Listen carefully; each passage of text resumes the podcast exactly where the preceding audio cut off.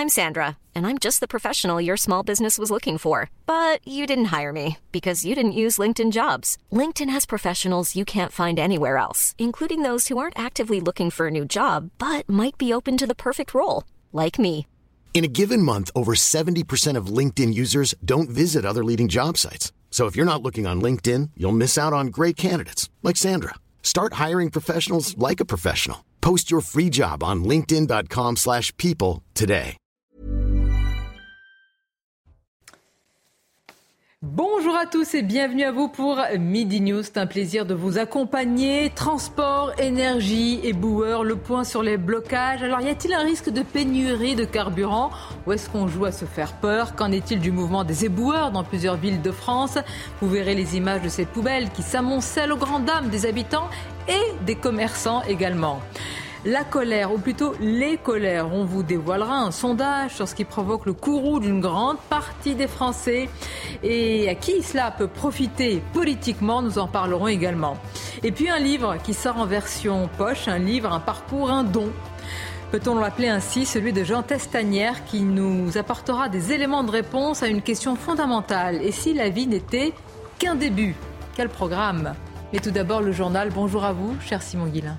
Bonjour Sonia et bonjour à tous. Après 15 heures de débat et des séances très mouvementées dans l'hémicycle, le Sénat a adopté cette nuit l'article 7 de la réforme des retraites du gouvernement, un article décisif puisqu'il prévoit le recul de l'âge de départ à la retraite de 62 à 64 ans et c'est une étape très importante pour le ministre du Travail Olivier Dussopt. On l'écoute. C'est une étape euh, forte avec euh, l'adoption de cet article 7 qui est l'article qui organise le relèvement progressif de, l'âge d'ouverture des droits.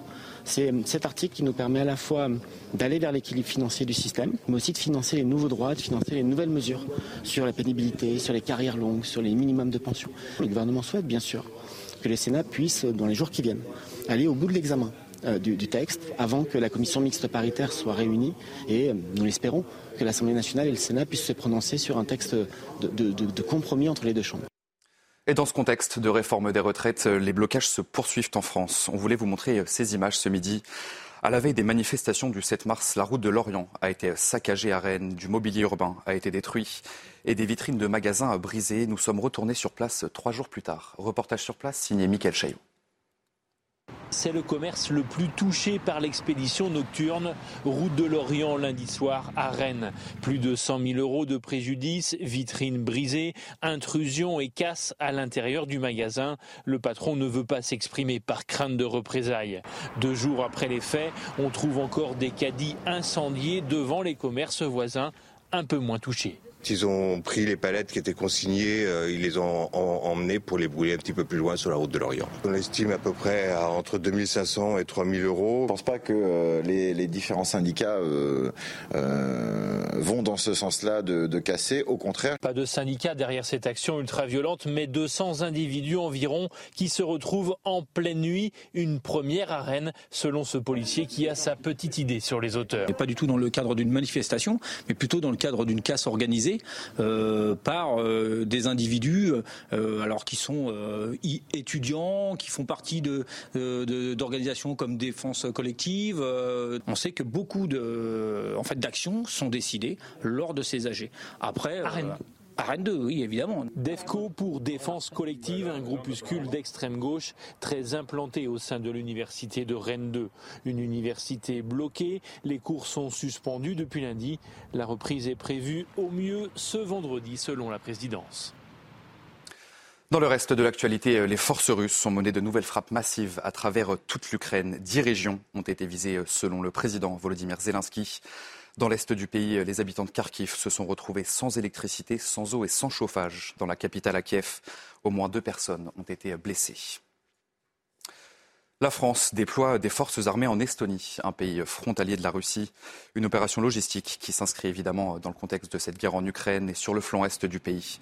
Plusieurs véhicules de combat ont été envoyés en soutien. Il s'agit de Griffons acheminés depuis La Rochelle et la Valbonne.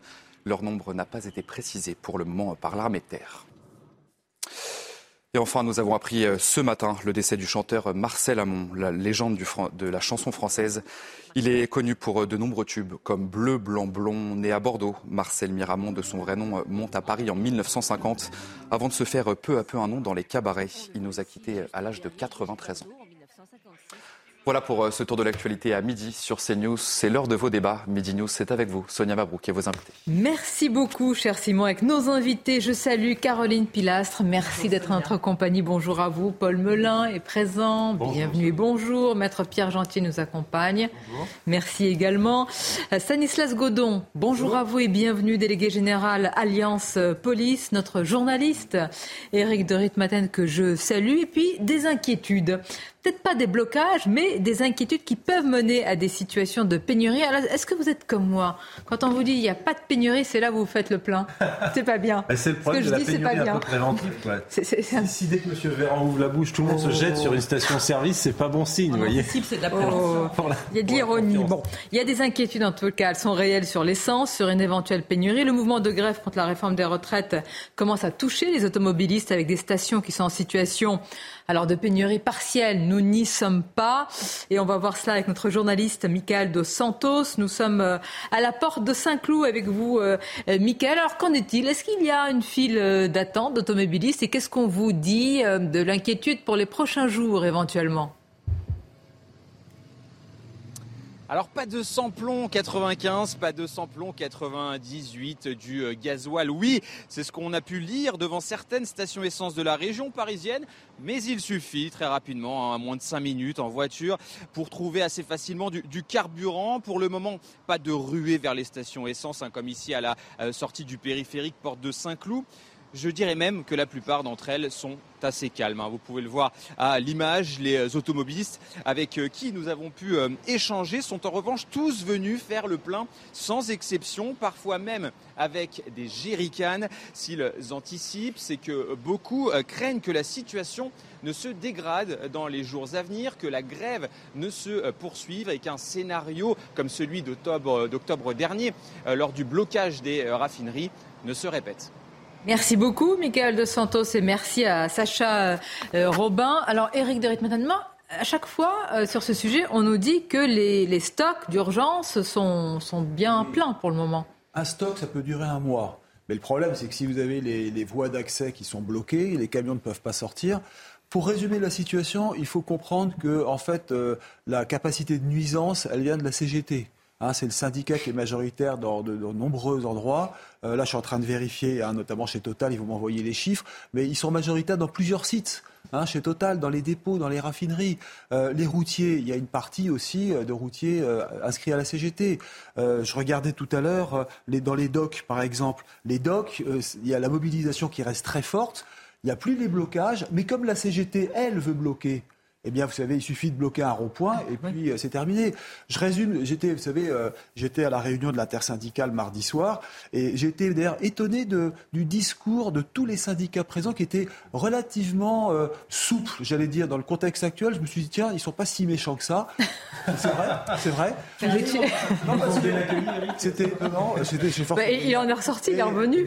Ils, sont très aimables, très gentils. Il y avait un très beau cocktail, d'ailleurs, je les remercie. non, mais c'est étonnant. Hein. Mais alors, euh, la CFDT a dit non, non, on n'appelle pas au blocage. On veut encore rencontrer M. Macron. D'ailleurs, entre parenthèses, c'est plus Macron qui va s'en occuper, c'est Dussopt qui a été chargé de les recevoir. Où ça va aller, on ne sait pas. Et la CGT, en revanche, elle, a dit on laisse la main euh, aux professions, c'est-à-dire celles qui décideront sur le terrain en fonction de leur représentation. Les dockers, ils sont presque à 100% CGTistes. Bon, bah là, c'est normal que ça va être dur. Dans les raffineries, les dépôts, j'attends les chiffres précis, mais c'est vrai que la CGT est aussi présente. Donc ça veut dire qu'il y a une capacité de nuisance de la CGT et les autres syndicats disons surtout la CFDT qui est réformiste, n'a pas l'intention de bloquer, paralyser la France, la mettre à genoux, mais vous voyez quand même, il y a cette, euh, cette CGT qui reste toujours très puissante, qui veut monter euh, la vitesse. c'est ça ce qui m'intéresse, parce que s'il y a blocage, ça, ça, viendra d'eux. Je voudrais qu'on regarde ce sujet parce qu'il y a plusieurs possibilités ou scénarios qui peuvent être euh, écrits pour la, pour la CGT et la base surtout hein, de la CGT. C'est ça ce qui est très important. Vous avez cité les dockers, d'autres professions. Regardez ce sujet de Michael Dos Santos et on en parle juste après. Céline Verzelletti est la préférée des radicaux de la CGT pour succéder à Philippe Martinez. Parmi les membres de la ligne dure qui la soutiennent figure Emmanuel Lépine, l'un des leaders du syndicat, à l'origine jeudi de propos très controversés. Le but partout, c'est de désorganiser au maximum la production. Et si la question, c'est de savoir si on veut mettre à genoux l'économie française, la réponse, elle est oui. Tout comme Emmanuel Lépine, Olivier Matteux a défendu le blocage des raffineries en octobre dernier À l'époque, le secrétaire général des Bouches-du-Rhône avait reconnu exercer des pressions pour éviter des réquisitions. On est allé voir le préfet. On dit vous, à la première réquisition, c'est la guerre.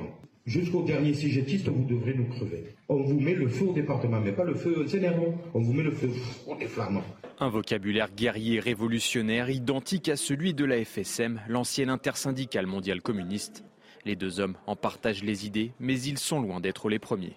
1946-1947, euh, la CGT se radicalise énormément. Euh, elle s'allie avec, euh, ouvertement et clairement avec le Parti communiste français et contribue à l'organisation de, de manifestations violentes, de sabotage. Pour le moment, Marie Buisson, pro-Martinez, jugée trop tendre, n'aurait pas les faveurs des plus de 600 000 adhérents de la CGT. La question est de savoir si, enfin, une fois que le, texte va être voté déjà au Sénat, qu'est-ce qui va se passer pour ceux qui disent bah, la légitimité de, de la rue est plus forte que la légitimité parlementaire parce qu'il y a une réforme qui est rejetée par euh, deux tiers des Français? C'est très intéressant. Parce que finalement, le sujet de la légitimité de cette réforme, il est au cœur, on le voit depuis plusieurs mois, de nos discussions et probablement des réflexions, en tout cas je l'espère, de l'exécutif. C'est-à-dire, quelle est la légitimité qui l'emporte à l'heure où, a priori, j'ai lu un sondage, 56% des Français, pour le moment, ça peut peut-être réduire, mais pour le moment, 56% des Français soutiennent les blocages et soutiennent la grève. D'enquête d'opinion en enquête d'opinion, on voit bien qu'une écrasante majorité de Français, quand même suffisamment sensibles pour le remarquer, sont opposés à cette réforme. Que si l'on organise un référendum demain, d'évidence, elle ne passerait pas.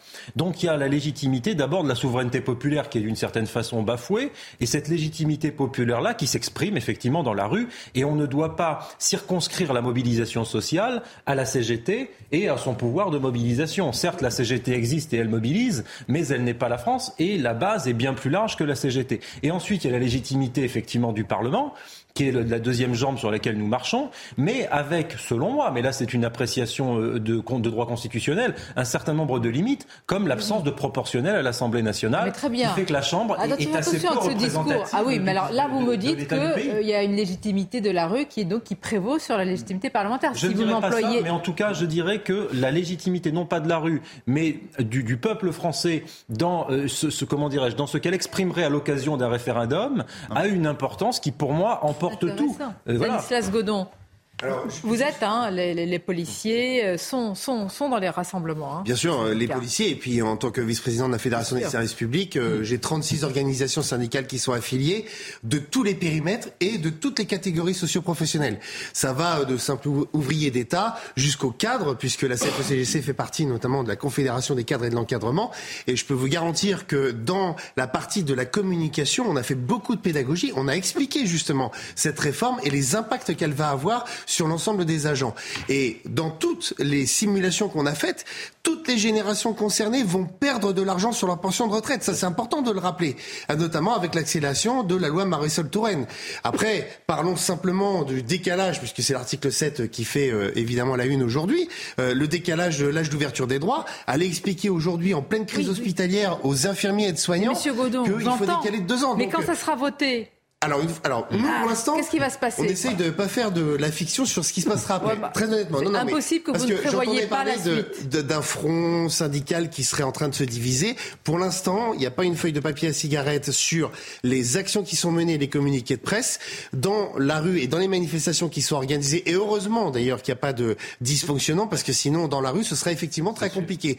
Or, aujourd'hui, le pari de la communication et de ce qui se passe dans les cortèges des manifestations, je crois qu'on l'a gagné. Il y a eu très peu d'incidents, euh, il y a eu du monde, et donc je crois que c'est ça le message. Mais qu'avez-vous obtenu? Alors effectivement, on a pour le, moment rien du tout. Pour l'instant, on a obtenu un revers de la main effectivement du président de la République qui a refusé de recevoir les confédérations syndicales, qui parlent pourtant d'une même voix. Ça, je suis pas sûr que ça aide à l'apaisement. Tout comme ah. je le disais l'autre jour sur votre plateau, dans les tours de négociation qui ont eu lieu, L'accélération de Marisol Touraine n'a jamais fait l'objet des discussions qu'on a eues avec notamment les ministères. J'entends. Ça, vous avez raison. Bon, maintenant que le match est, j'allais dire, euh, est presque, eh oui, est pratiquement appliqué, qu'est-ce qui va se passer? Les conséquences, les séquelles, Caroline Pilas? Pour moi, nous sommes rentrés dans un cycle je ne sais pas de blocage, mais en tout cas de rapport de force entre cette majorité et les syndicats qui ont repris du poil de la bête avec ces manifestations contre cette réforme des retraites qui, effectivement, Paul, vous avez raison, fait l'unanimité en termes d'impopularité chez les CSP+, et les CSP-. Là, franchement, euh, Renaissance a réussi son coup en dehors de rallier l'intersyndical.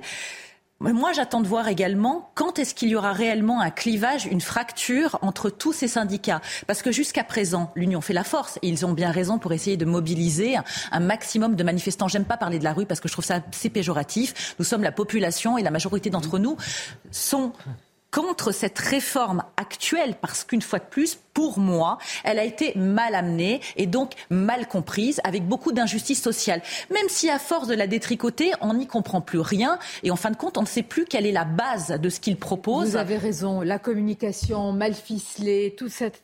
Mais moi, je veux savoir dans quelques... Là, dimanche soir, le président du Sénat ce matin au micro d'Europe 1 a dit mais nous on fera tout hein, pour qu'il y ait un vote sur l'ensemble du texte. Commission mixte paritaire, ils se mettent d'accord sur euh, un consensus, c'est voté, qu'est-ce qu'on fait?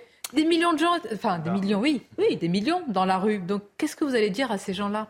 Demain Écoutez, euh, moi je suis plutôt opposé à cette réforme des retraites, donc je pense qu'on ne va pas me soupçonner d'être ici euh, euh, porte-parole du gouvernement, mais il me non, semble... vous, on ne vous soupçonnera pas, je vous, vous rassure si c'était une inquiétude chez vous. il, me semble, il me semble tout de même que à partir du moment où la loi est votée, enfin que je sache aujourd'hui, et en réalité depuis qu'on est en régime parlementaire, la loi, elle n'est pas faite par les syndicats, elle est faite par le Parlement. Et le Parlement, il a été élu à travers différentes élections. Vous avez choisi d'élire Emmanuel Macron. Vous avez choisi d'envoyer. Mais le Parlement, c'est la représentation de, de, qui De la représentation nationale. Ensuite, j'entends, attendez, j'entends la distorsion qu'il peut y avoir, et c'est là où j'apporte une solution. Il peut y avoir une distorsion, bien évidemment, entre ce qu'on on le voit, la majorité des Français qui est opposé à cette réforme et aujourd'hui ceux qui dirigent, écoutez, il y a quand même une solution. Il y a deux solutions. La première solution à long terme, c'est, écoutez, on attend la prochaine élection présidentielle. C'est à long terme, mais on attend la prochaine élection présidentielle. Deuxième solution. À risques et périls. Deuxième hein. solution qui existe maintenant et qui est prévue par notre Constitution, ah. qui est d'ailleurs un outil relativement récent. Il est possible à travers un référendum qu'on appelle un référendum, non pas d'initiative citoyenne, mais d'initiative parlementaire, avec un cinquième du Parlement et un dixième des électeurs, de déclencher un référendum mmh. typiquement sur cette question. Vous voyez, donc il me semble que maintenant, Enfin, Donc il y a des portes de sortie. Il y aura que des, vous il y a dites. des portes de sortie. En tout cas, il faut mais respecter problème, des mais voies vous savez que... qui soient des voies prévues par notre Constitution oui. et des voies légales. Mais moi, j'entends de plus en plus cette petite musique qui nous dit, et euh, à la CGT, ça a été confirmé par Philippe Martinez, la question lui a été posée, il dit, mais on verra. Même si c'est voté, on verra. Parce qu'une fois que le, le dentifrice est sorti du tube. Martinez, il, a, il vous dit ça parce qu'il a en tête ce qui s'est passé avec le contrat première embauche, par exemple, le CPE sous Dominique de Villepin, qui avait reculé raison, alors même que les choses avaient été votées. Voilà. connaît un peu l'histoire syndicale et il a raison de ce point de vue-là. Mais je pense que les portes de sortie de Pierre sont intéressantes et, et, et, je déplore le fait que je suis sûr que ces portes ne vont pas être ouvertes bah par le gouvernement parce que le gouvernement va choisir la brutalité sociale et la brutalité politique Là, dis, plutôt que l'intelligence gaulienne de nos institutions et son usage républicain. Là, voilà. qui sont du côté de l'opposition, si j'ose dire. Excusez-moi, enfin, je veux dire, encore une fois, on choisit d'élire un président. Mais pardon, je ne suis pas d'accord avec sa politique. Stanislas Godon, l'intersyndical. Là, Oui. on a appris, Ah bon, il a maintenant, écrit maintenant un courrier pour être reçu par euh, euh, le président de la République. Les grilles de l'Élysée sont fermées. La porte du gouvernement, elle est ouverte. Bon, mais il vous dit, mais discutez avec la Première ministre et vous avez une légitimité parlementaire, ça se passe au Sénat. Pourquoi voulez-vous que le président reçoive l'intersyndical Pourquoi? Parce que c'est le justement, dernier les mot. tours de négociation, les appels téléphoniques qu'il y a eu entre les membres du gouvernement jusqu'à la première ministre, bah, sont restés en fait sans réponse sur les arguments de fond de cette de ce projet de réforme. Parce que euh, nous, on les a démontés les uns après les autres, les arguments qui ont été avancés sur cette réforme, et on a démontré qu'elle était à la fois injuste et injustifiée. D'ailleurs, il faudra faire le bilan à la fin des fins de cette, de, de cette proposition de réforme de, des retraites, de savoir si réellement elle va apporter ce qui a été mis en avant sur l'histoire de l'équilibre financier, parce que je suis pas sûr que ce soit exactement euh, ce qui était voulu à la base. J'entendais euh, d'ailleurs des commentaires de certains dire euh, ah mais si on fait pas de réforme, dans ce cas-là, ça va être la baisse des pensions. Bah, c'est exactement ce qui est en train de se passer. C'est exactement ce qui est en train La de se baisse passer. des pensions. Bien sûr, c'est la baisse des pensions. Toutes les simulations qu'on a faites sur tous les ministères, à Bercy, à l'intérieur supérieure à l'hospitalière, ça démontre que c'est une baisse des pensions, je dirais, quand on part à l'âge effectivement légal au même, au même périmètre. donc, donc je dirais que c'est une réforme qui sert en fait à rien. Pour euh, rejoindre ce que vous dites, euh, Elisabeth Borne a dit il n'y a pas d'alternative. Parce que sinon, les oppositions, qu'est-ce qu'elles nous proposent? Soit on baisse les pensions, soit on augmente les impôts. Il y en a d'autres alternatives, pardon. Sais bien, mais c'est elle qui présente cela ainsi. Non, Eric, baisse des pensions avec cette réforme la question, hein, la CFTC d'ailleurs, euh, c'est CGC. En fait, l'idée aurait été de pouvoir augmenter sensiblement les cotisations, aussi bien patronales que salariales. Alors, moins salariales et un peu plus patronales. Mais là, bon, le MEDEF est contre. Et deuxièmement, Emmanuel Macron et Elisabeth Borne ont toujours dit pas question de toucher à cette hausse des prélèvements obligatoires. Donc, c'est une sorte, si vous voulez, comme on emploie le terme tabou aujourd'hui, voilà, c'est ça le tabou. On ne touche plus aux cotisations. Et c'est ça qui bloque parce qu'elles sont déjà énormes. Eh oui.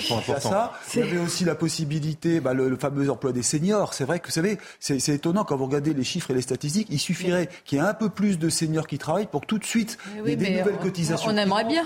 Voilà. et eux, ils aimeraient bien pour, pour certains, probablement. Mécaniquement, si vous montez l'âge de départ à la retraite, c'est-à-dire sur base de 62-64, automatiquement, vous aurez plus de seniors au travail. C'est automatique. Donc là, vous aurez plus de rentrées de cotisation et ça, ça génère aussi donc une amélioration. mais la question, tout ça pour ça, se pose quand même. Hein. C'est-à-dire qu'au final, on va voir ce que, ce que quels sont les, enfin, les bénéfices, les économies, parce que ce n'est qu'une réforme hein. comptable. Non, finalement, il y en aura de moins en moins. Il y en aura de moins en moins. Si on elle, va, elle, va nous, elle, va, nous, coûter plus, c'est-à-dire on va devoir faire une autre réforme pour économiser sur celle-là. Ah, mais de toute façon, il y en aura une autre. Mais tout le monde le sait que ce ne sera pas la dernière. On marche vraiment sur la tête. Hein. des retraites. Et alors, si on revient en plus sur le projet de loi, notamment de 2019, avec euh, la fameuse proposition, avec un système universel qui supprime d'ailleurs un tas de catégories, comme par exemple, nous, les policiers, la catégorie active des policiers, si aujourd'hui vous trouvez que le, système et notamment le fonctionnement dans les services publics, que ce soit les policiers et les pompiers qui sont attaqués et qu'il faut les mettre au travail plus longtemps, je ne sais pas comment on va s'organiser sur le terrain, hein, très honnêtement. Alors le terrain, euh, on va aller à Rennes 2, Rennes-la-Rouge, comme on l'appelle. Vous avez fait vos, études euh, à Rennes-la-Rouge J'ai fréquenté Tolbiac. J'ai fréquenté Tolbiac à mon actif. Vous avez regardé quelques séquelles un peu non, mais bon, voilà, évidemment, c'est toujours triste parce que euh, voilà. Mais je note quand même que l'appel de M. Euh, Louis Boyard pour, euh, qui a harangué la jeunesse à bloquer les lycées et les universités a fait, pour le moment, attention, hein, a fait pchit. Malgré il a même été traité pardon, de paternaliste par euh, la présidente de l'UNEF. des divisions pour entre vous dire quand même à quel point exactement il y a eu une polémique. Reconnaissons qu'il est difficile aujourd'hui de bloquer des universités, des lycées quand beaucoup de cours se font à distance euh, aussi. non, mais c'est vrai. Tout est dématérialisé. donc bloquer un lien, un lieu physique, c'est compliqué. C'est, on peut, enfin, on peut toujours, euh, on peut toujours bloquer, euh, enfin manifestement parce qu'il y a des dégradations. C'est aussi ça la, difficulté, c'est ça la pression que ça met aussi sur les universités. Hein. Je rappelle qu'à la Sorbonne, il y a eu un certain nombre de dégradations aussi il y a un an et ça coûte cher. maintenant, c'est vrai que avec, si j'ose dire, avec le Covid, on a appris à gérer autrement euh, via euh, notamment les téléconférences euh, à distance effectivement. On peut faire des cours à distance. C'est pas l'idéal mais c'est vrai que ça peut tout à fait dépanner. Et ça peut être une solution effectivement pour éviter ce type d'extrémité. Et rappelons-le effectivement les blocages c'est oui, oui, et vous avez, vous avez bien fait. Merci de l'avoir rappelé assez tôt sur ce plateau. Il y avait eu ensuite la plainte de la présidente de la région Île-de-France, Valérie Pécresse. On va voir ce que cela va donner. Mais c'est vrai que le blocage, parce que ça, ça change aussi la nature d'un mouvement, Paul Moi, je pense qu'il faut distinguer tout de même deux choses. C'est-à-dire qu'une route saccagée, des palettes qui brûlent, des dégradations de bâtiments publics ou d'universités, ça c'est absolument intolérable et ça ne mérite aucune espèce de complaisance. Maintenant, lorsque des élèves se regroupent pour euh, organiser une assemblée générale parce que politiquement ils sont en désaccord avec une réforme du gouvernement et qu'ils ont des représentants syndicaux qui organisent la mobilisation et qui vont s'adjoindre à un cortège plus nombreux, ils sont parfaitement dans leurs droits et ça on ne devrait pas euh, même en, en réfléchir, en discuter. Ça débouche sur un voilà. Non, non, Pierre, et non, vous aurez tort. Très souvent, ils votent le blocage. Vous auriez tort de d'amalgamer, si je puis dire, des milliers, voire des centaines de milliers par certaines réformes, quand il y avait des grandes réformes étudiantes, euh, d'élèves qui se mobilisaient pacifiquement pour défendre des convictions ou des droits, et euh, quelques centaines d'urluberlus ou de violents. C'est toujours une centaine d'urluberlus qui bloquent, qui vont faire n'importe quoi. Bien sûr, mais donc mettons le grappin sur les 100 ou 200 ou 300 qui fichent en l'air la mobilisation sociale. Ce que je dis là est aussi vrai pour les cortèges. Non, mais c'est surtout que M. Stanislas Godon est tellement d'accord avec vous, mais c'est toujours, toujours, cette minorité. Et c'est triste pour ce mouvement en plus, parce que c'est tellement important comme sujet, les, retraites, que quand on a vu certaines dégradations, ben, voilà. Moi, ce qui ça, nuit à une majorité. C'est que c'est quand même un député de la République qui ah appelle à faire des actions illégales et euh, ça pose des questions. Alors bon, je passerai sur les outrances euh, de langage vis-à-vis de la police parce que c'est un coutumier du fait. Mais euh, de l'autre côté, d'appeler à faire des, des, des blocages des universités et d'être un peu l'instigateur ou d'allumer la mèche à ce qu'il y ait des actions notamment extrêmement violentes qui sont complètement illégales, euh, je, je crois que là aussi il faudra mettre un jour euh, ce député devant sa Sauf que euh, ça n'a existé en tout temps en politique. Beaucoup ont essayé à chaque fois d'arranger la jeunesse, mais ils l'ont pas fait via TikTok, les réseaux sociaux. Il y a une instrumentalisation politique. Mais ça, pour n'importe quelle orientation, c'est vieux comme le monde. Quelle sensibilité, on sait. Mais c'est vrai que concernant ce député, c'est avant tout pour moi un militant. Il n'a pas encore renoncé à sa casquette de militant, comme d'autres membres d'ailleurs du gouvernement. Que bloquer des universités c'est illégal. Oui, c'est pas TikTok en fait, hein, la politique hein, et les, grèves. Hein. on a un député de la République française qui appelle les Français, certains Français, à commettre un acte illégal et il n'y a pas une sanction prise à l'Assemblée. Le député RN, Alexandre Loubet, qui avait traité le ministre de lâche, lui, il avait eu une sanction. Là, il n'y a rien. La, présidente de l'Assemblée nationale s'est exprimée. Il y a une plainte de la présidente de la région Île-de-France. Elle n'aboutira pas cette plainte. Ah oui, mais ça c'est autre chose. ça c'est autre chose. Une pause. On va se retrouver. Et juste après la, pause, on parlera. Bah, on a des extraits exclusifs de la lettre euh, de l'intersyndicale adressée à Emmanuel Macron. Il n'y a pas beaucoup de surprises sur le contenu, hein. mais on va parler des mots utilisés. Et puis ce sondage à vous dévoiler sur les colères des Français. Merci d'être avec nous dans quelques instants. Ce sondage sur les ou là ou les colères des Français, vous allez voir que c'est protéiforme. Mais tout d'abord les titres, c'est News Info, Barbara Durand. Deux jours après le début des contestations contre la réforme des retraites, ça rame toujours dans les transports. Au niveau national, le trafic reste perturbé. Circule un TGV inouï et un Ouigo sur trois, deux TER sur cinq.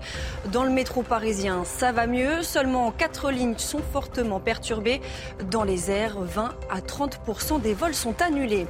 La laïcité est-elle menacée dans les établissements scolaires? Une enquête du syndicat national des personnels de direction de l'éducation nationale révèle de nouveaux chiffres. 42% des personnels de direction interrogés constatent la présence de tenues religieuses à l'école et un quart relève que des contestations de contenu pédagogique au nom de la religion. Enfin, après une frappe russe en Ukraine, la centrale nucléaire de Zaporizhia, la plus grande d'Europe, occupée par l'armée russe, est coupée du réseau électrique. Le directeur général de l'Agence internationale de l'énergie atomique tire la sonnette d'alarme. On joue avec le feu, déclare-t-il. La centrale nucléaire fonctionne désormais grâce aux générateurs de secours. La suite de Midi News, merci à vous chère Barbara. La colère, c'est le maître mot qui décrit en partie l'état d'esprit de certains Français, mais ils sont nombreux, vous allez voir, et d'ailleurs euh, sur tout le spectre politique. Alors colère contre qui, contre quoi et qui va en profiter? Le sondage que vous allez voir atteste d'abord la présence de ces colères et du réceptacle aussi à venir. Solène Blanc résume tout cela. Selon un sondage CNews, 82% des Français assurent être en colère contre la politique économique et sociale du gouvernement. 51% d'entre eux se disent très en colère, lorsque 31% le sont un peu. Dans le détail, les partisans de la France insoumise sont les plus en colère contre la politique du gouvernement, à 86%. Ils sont suivis des écologistes à 60%. Les socialistes, eux, ne sont que 45% à se dire très en colère. À droite, la politique économique et sociale de l'exécutif est très contestée, notamment chez les partisans du Rassemblement national. Ils sont 76% à se dire très en colère. Du côté des républicains, ils ne sont que 33% à être très en colère. Sans surprise, les soutiens du parti présidentiel Renaissance sont les plus tolérants envers les choix du gouvernement, avec seulement 21% de partisans de la majorité à se dire très en colère. Est-ce que bah, la vraie question, c'est à quoi peut conduire cette colère? Et la question que euh, tous les politiques ont en tête, c'est est-ce que c'est un boulevard pour Marine Le Pen Caroline Pilas Je pense que c'est ce qui fait peur à la majorité actuelle. C'est ce qu'on entend, c'est la les arrange? Ça dépend des. Ah Dans quatre ans, ça ne les arrangera pas, à mon avis, hein, vu que beaucoup sont quand même sur euh, la future ligne d'arrivée hein, pour se présenter à l'élection présidentielle, à l'élection suprême. Boulevard, je ne sais pas. Mais ce qui est sûr, c'est que moi, je pense surtout à la colère et à la résignation des Français qui ont aussi en tête de liste, en dehors de cette réforme des retraites, le panier de la colère. Tout ce qui a trait à l'inflation et qui est une réalité. On a la sensation que le gouvernement, jusqu'à présent, nous fait, comme je vous l'avais dit précédemment, un peu de méthode couée. Mhm. On est un peu dans des espèces d'incantations, alors qu'ils ne savent pas combien de temps cette inflation va durer. Justement, si la guerre en Ukraine, malheureusement, dans un premier temps, pour les Ukrainiens, parfois perdure, il y aura. Hein. Ben oui, mais, il y a un mélange des genres qui fait que c'est inquiétant sur tous les points. Et les gens, dehors de cette réforme, ont peur économiquement parce que tout le monde s'appauvrit. Bien. Alors, si vous êtes, on va dire, un exécutif raisonnable, vous vous dites, c'est pas le bon moment pour la réforme des retraites. Donc si vous le faites, c'est que vous avez une confiance en vous énorme, ou vous dites qu'il y a une résignation très grande. Mais c'est la force de, ce sondage et de ce qu'on peut voir dans toute l'Europe. C'est pas que la France, dans toute l'Europe et depuis des années. C'est que les mêmes qui sont aux affaires, comme aujourd'hui les macronistes, et qui mènent des réformes parfaitement antisociales, euh, en faisant fi euh, de la souveraineté populaire, comme on disait tout à l'heure sur le référendum, sont les mêmes qui déplorent la montée des populismes en Europe. Mais si les populismes montent en Europe ou que le nationalisme monte en Europe, c'est bien parce que ces gens-là mettent les Français en colère par une politique qui est antisociale, qui, qui favorise une mondialisation qui euh, n'épargne pas, pour ainsi dire, les classes populaires et les classes moyennes des pays d'Europe de l'Ouest. Et donc, à un moment donné, l'accession au pouvoir de Madame Meloni en Italie, l'accession au pouvoir euh, de la droite radicale euh, en Suède, etc., etc., ce n'est pas un hasard, ce n'est pas dû à un problème printanier ou à une colère qui se réduit à rien du tout. C'est parce que des politiques euh, antisociales de prétendus démocrates libéraux euh, mènent à effectivement un désamour vis-à-vis de ces politiques-là, une défiance qui se manifeste dans les urnes et qui probablement, je ne veux pas jouer les Cassandres, finira par se manifester aussi en France. Donc ça veut dire, Eric de Ritmaten, les discours consistant à dire de la part de l'exécutif, mais regardez, comparez-vous, vous allez vous consoler, regardez le taux d'inflation, regardez par rapport aux autres pays, ça, ça n'infuse pas à en croire les sondages. C'est-à-dire que là, vraiment, il y a, un vrai il y a plusieurs problèmes en France aujourd'hui. Hein, et je pense que là, la question des retraites, c'est l'élément un peu supplémentaire, le, la catalyseur de tout le mécontentement. Euh, l'inflation, je pense, inquiète plus les, les, Français, les salaires qui sont restés mmh. très stables pendant des années. N'oubliez pas qu'il y a eu une inflation zéro pendant une bonne dizaine d'années. Et que quand vous regardez aujourd'hui le niveau des salaires moyens, euh, les Français les jugent beaucoup trop bas.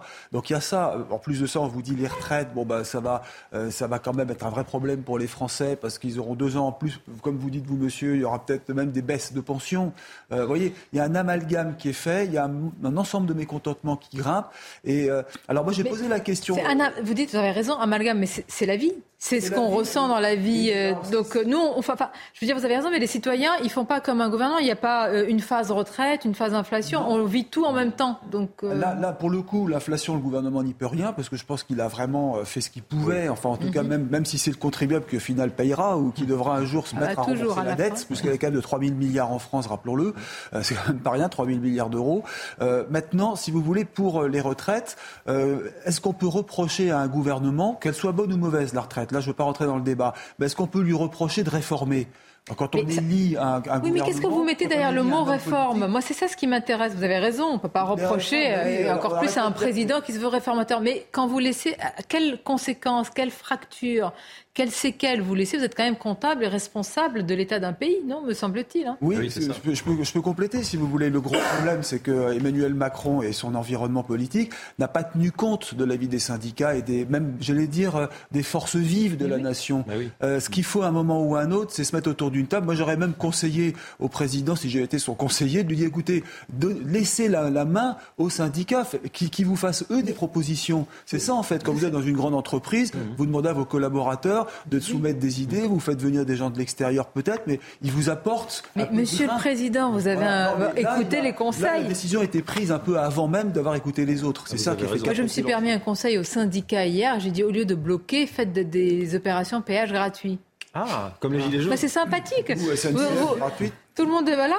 Vous captez le, le, capital sympathie. Non J'ai fait grimper celui des Gilets jaunes. Bon, plus sérieusement, bah, sur euh, ce chaudron-là. Tout à l'heure, vous parliez de qu'est-ce qui restera si euh, la loi, effectivement, projet des réformes euh, des retraites passe. Eh ben, il restera la colère, peut-être des orientations politiques qui font craindre certains partis politiques. Bon, je ne vais pas rentrer dans ce débat-là parce que je sortirai du champ. Mais juste revenir sur l'histoire de la perte du pouvoir d'achat. Nous, les agents publics, ça fait depuis 2010 qu'on est au pain sec et à l'eau. Le point d'indice, gelé. Juste au passage, on nous parle de la caisse des retraites. La masse salariale, c'est de la cotisation retraite qui rentre directement. Alors après, on peut accuser euh, effectivement d'être obligé de subventionner les retraites des fonctionnaires, mais avant tout, on nous a pas augmenté et en plus on n'a pas appliqué l'égalité professionnelle. Deux éléments qui ont jamais été pris en compte. Donc commençons par là, quand je parlais tout à l'heure des leviers, commençons par ces leviers et après effectivement on pourra réfléchir s'il faut euh, l'ajuster. Mais d'abord, essayons de répondre à cette attente très très forte dans la partie de la perte de pouvoir d'achat que qui peut se mesurer. Hein. Je, je veux dire, on a tous des témoignages dans nos périmètres socioprofessionnels respectifs où on voit bien que l'inflation elle a augmenté. Nous on nous a proposé 3,5% d'augmentation du point d'indice au moment où tous les économistes disaient l'inflation est à 7. Donc on a dit, ben, euh, ne parlez pas de, de quelque chose. C'est vrai qu'on marche sur la tête. Ce, ce, cette réforme des retraites est arrivée à un moment, elle est mal ficelée, mal présentée. Les arguments ont évolué et ça arrive dans un contexte explosif. On n'a pas euh, ouvert de débat sur le travail, les salaires. Bon, ah. C'est vrai. Et puis aussi, il faut quand même reconnaître que François Hollande, pendant 5 ans, ben, ne vous a pas servi beaucoup. Il hein. faut quand même reconnaître qu'il y a eu 5 ans de socialisme et que là, les, les points d'indice n'ont pas été relevés non plus. Hein. Bon, allez-y. De... Oui. Il y a une véritable désespérance en France depuis la genèse des Gilets jaunes. Comment ne pas avoir compris et entendu ce message? On est bien d'accord, mais c'était quand même un indicateur à ce moment-là. Ça a été un déclencheur qui s'est arrêté par la force des choses lors de la Covid. Mais on a juste mis un couvercle sur ah, cette colère. Attendez, attendez. Je crois que ma proposition prend forme. Oh, bravo. Non, non, non, c'est Olivier D'Artigol. Ah. Ben, c'est important. Salue, hein. euh, qui, qui, nous dit Ah, j'ai déjà organisé des opérations péage gratuit à Pau. Ah, Est-ce que je vous cite, cher Olivier, l'autoroute la plus chère de France pour aller à Bordeaux Tiens, très bien accueilli. Langon jusqu'à Pau, vous payez très très cher. Mais oui. Ah oui. Oui. Ça, c'est une autoroute qui est très chère. Les autoroutes sont chères. Non, parce que pourquoi c'est important? Parce que plus les blocages vont durer, plus la question, évidemment, de l'opinion publique et de ce qu'elle peut supporter en ces temps difficiles se posera. Alors, euh, la lettre des syndicats, je vous en parlerai dans quelques instants. Je veux d'abord qu'on aille là où ça se passe. Et ça se passe au Sénat. Qu'est-ce qui s'est passé hier soir? Le fameux article 7. Vraiment, c'est, tout ce qui fait la, quintessence de ce projet de loi, puisque c'est celui qui reporte l'âge légal de départ à, à 64 ans. Une étape essentielle, a dit le président du Sénat, a été franchie. Écoutons-le ce matin, Gérard Larcher, sur Europe 1. Une étape essentielle parce qu'il faut que le Parlement débatte, vote. C'est son rôle. Et comme président du Sénat, j'y suis particulièrement attentif. Nous étions sur l'article, j'allais dire, cœur du réacteur euh, de la réforme le report à 64 ans, l'augmentation progressive du nombre d'annuités à 43 ans, c'est le quelque part sauver le système de retraite par répartition. Mais nous allons devoir poursuivre le débat avec des sujets extrêmement Nous allons en parler, mais là vous dites étape essentielle. Étape hier essentielle au Sénat. parce qu'il y a eu un vote, oui. après un, un, un, débat, un débat approfondi, euh, un débat qui a été clair. Nous avons voté dans cet article 7 une proposition que nous faisions depuis 4 ans. Et nous étions dans la logique de ce travail que nous conduisons depuis 4 ans, sauver le système de retraite par répartition. Bon, étape essentielle et aussi symbolique. Vous êtes au Sénat, euh, Gauthier. On va parler de ce qui va se passer euh, après, là, dans les prochains jours et les prochaines heures. Mais euh, c'est vrai que l'article 7 au Sénat, il a été voté. Oui, c'était très important pour le gouvernement, puisque je vous rappelle qu'il n'y a pas eu de vote à l'Assemblée nationale. C'était donc important pour légitimer quelque part cet article 7, qui est le cœur de cette réforme, qui prévoit de décaler l'âge légal de 62 à euh, 64 ans et qui a donc été euh, voté dans la nuit un peu avant une heure, malgré l'obstruction de la gauche, l'obstruction de la gauche qui continue. Hein. La gauche a déposé des centaines de sous-amendements euh, cette nuit. L'objectif, c'est de bloquer un vote au global de ce texte, puisqu'il reste 13 articles à étudier en peine euh, quatre jours. Le gouvernement veut un, texte, veut un, vote au global sur ce texte, tandis que la gauche espère qu'il n'y aura pas de vote. Ça permettra aux sénateurs et aux députés de gauche de dire au gouvernement votre texte est illégitime, vous ne l'avez pas fait euh, voter par les sénateurs, par les députés, vous ne pouvez pas euh, l'imposer aux Français. Les débats sont donc en train de se poursuivre en ce moment et justement on débat de ces centaines de sous-amendements déposés par la gauche et Gérard Larcher l'a rappelé ce matin sur Europe 1, il a deux bottes secrètes, deux articles qui lui permettent ici, dans le règlement euh, du Sénat, d'effacer quelque part euh, ces euh, centaines de sous-amendements de la gauche et de limiter le nombre de prises de parole pour que, à minuit, dimanche, il y ait eu un vote sur cette réforme des retraites au global. C'est ça l'objectif, hein, Gauthier, c'est qu'à minuit ou avant minuit dimanche, il y a eu un vote global au Sénat, contrairement à l'Assemblée nationale. Alors le président du Sénat, quand je lui ai posé la question ce matin, il s'est pas engagé fermement, on ne sait jamais ce qui peut se passer, mais on a compris que c'est l'objectif hein, de la, en tous les cas, DLR. Absolument, les sénateurs, les républicains, Bruno Retailleau, le premier d'entre eux, donc le président LR du Sénat, euh, Gérard Larcher, veulent faire voter cette réforme des retraites. Mais je vous l'ai dit, il y a de l'obstruction en ce moment. le Sénat prend euh, des airs d'Assemblée euh, nationale. Alors évidemment, ça ne se passe pas du tout dans les mêmes vociférations, dans les mêmes échanges, parfois même d'invectives qu'on a pu voir à, l'Assemblée. Mais il y a quand même de l'obstruction avec ces centaines de sous-amendements déposés par la gauche et les rappels au règlement aussi incessants des sénateurs de gauche pour tenter de freiner les débats et empêcher un vote au global avant euh, dimanche minuit, puisqu'on le rappelle, hein, pourquoi ça s'arrête dimanche à minuit Ça, c'est la volonté du gouvernement, avec l'article 47.1, eh bien, de limiter le nombre de jours de débat.